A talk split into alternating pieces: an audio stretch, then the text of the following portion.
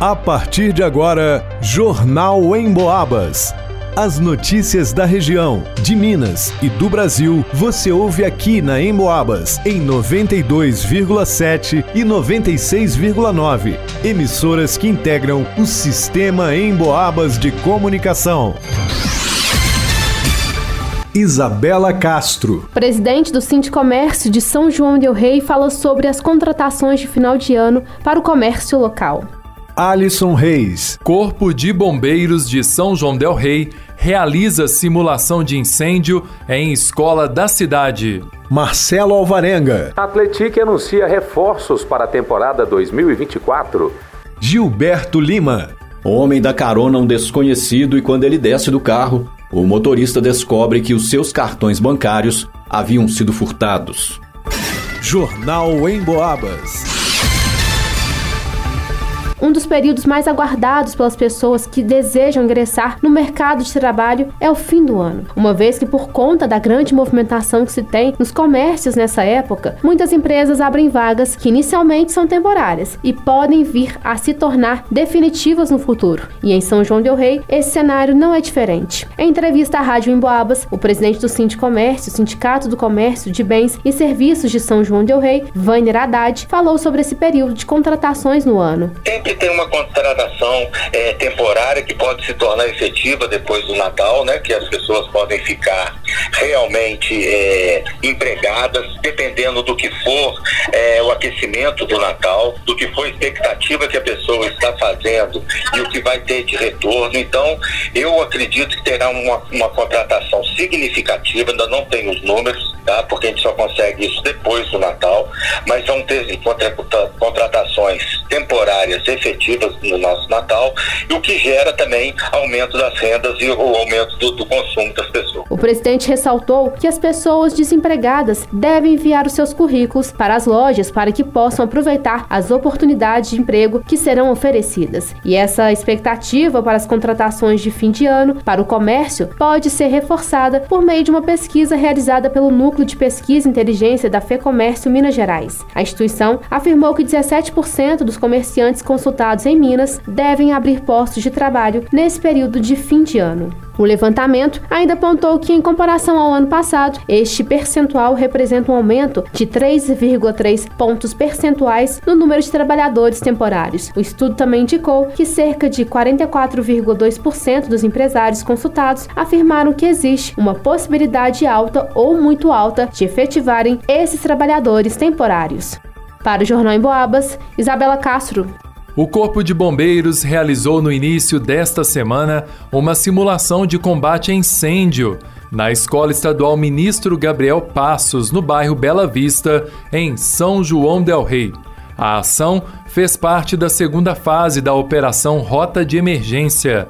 De acordo com o Corpo de Bombeiros, 15 funcionários da escola e 8 militares da corporação orientaram os quase 200 alunos que estavam na instituição de ensino na hora do treinamento. O investimento na prevenção é muito importante para que uma situação real não haja pânico, haja um controle próprio das pessoas, né? as pessoas saibam o que fazer, saibam que o pânico pode matá-las. Né? Então a importância de ter uma fila, a importância de ter uma organização, a importância de ter calma, a importância de saber o que fazer e contar com todas as situações de segurança contra incêndio e pânico. Tenente Radamés comandante do 2 Pelotão de Bombeiros de São João Del Rei, confirmou o caráter preventivo da ação. Eu acho muito importante, sim, essa parceria, essa preocupação do Corpo de Bombeiros em estar preparando a comunidade escolar para momentos como esse.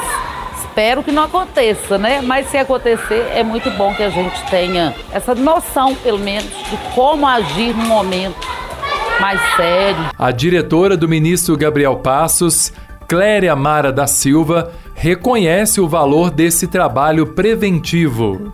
Nós vamos seguir com esse processo de trazer e levar esse conhecimento e esse treinamento de evacuação até outras escolas, outros locais de aglomeração, outros locais com públicos flutuantes diferentes. Cabo Américo, coordenador do simulado, destacou a importância da ação que deve ser realizada em outros pontos de aglomeração.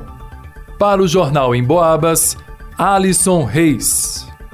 Atual bicampeão mineiro do interior, o Atlético segue ativo no mercado e continua em busca de reforços para o ano que vem. O clube vai disputar o Campeonato Mineiro, a Copa do Brasil e a Série C do Campeonato Brasileiro.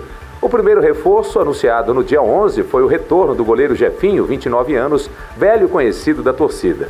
Ele participou das campanhas de acesso no Campeonato Mineiro em 2018 e 2020. No dia 16, o esquadrão confirmou a chegada do artilheiro e campeão na Europa, Jonatas de Jesus, 34 anos. Revelado pelo Cruzeiro, ele chegou ao velho continente em 2008, passando pela Holanda, Espanha, Itália, Rússia e Alemanha. O atacante atuou também na Índia e nos Emirados Árabes Unidos. Na segunda-feira, dia 20, foi a vez do lateral esquerdo Yuri Silva ser confirmado.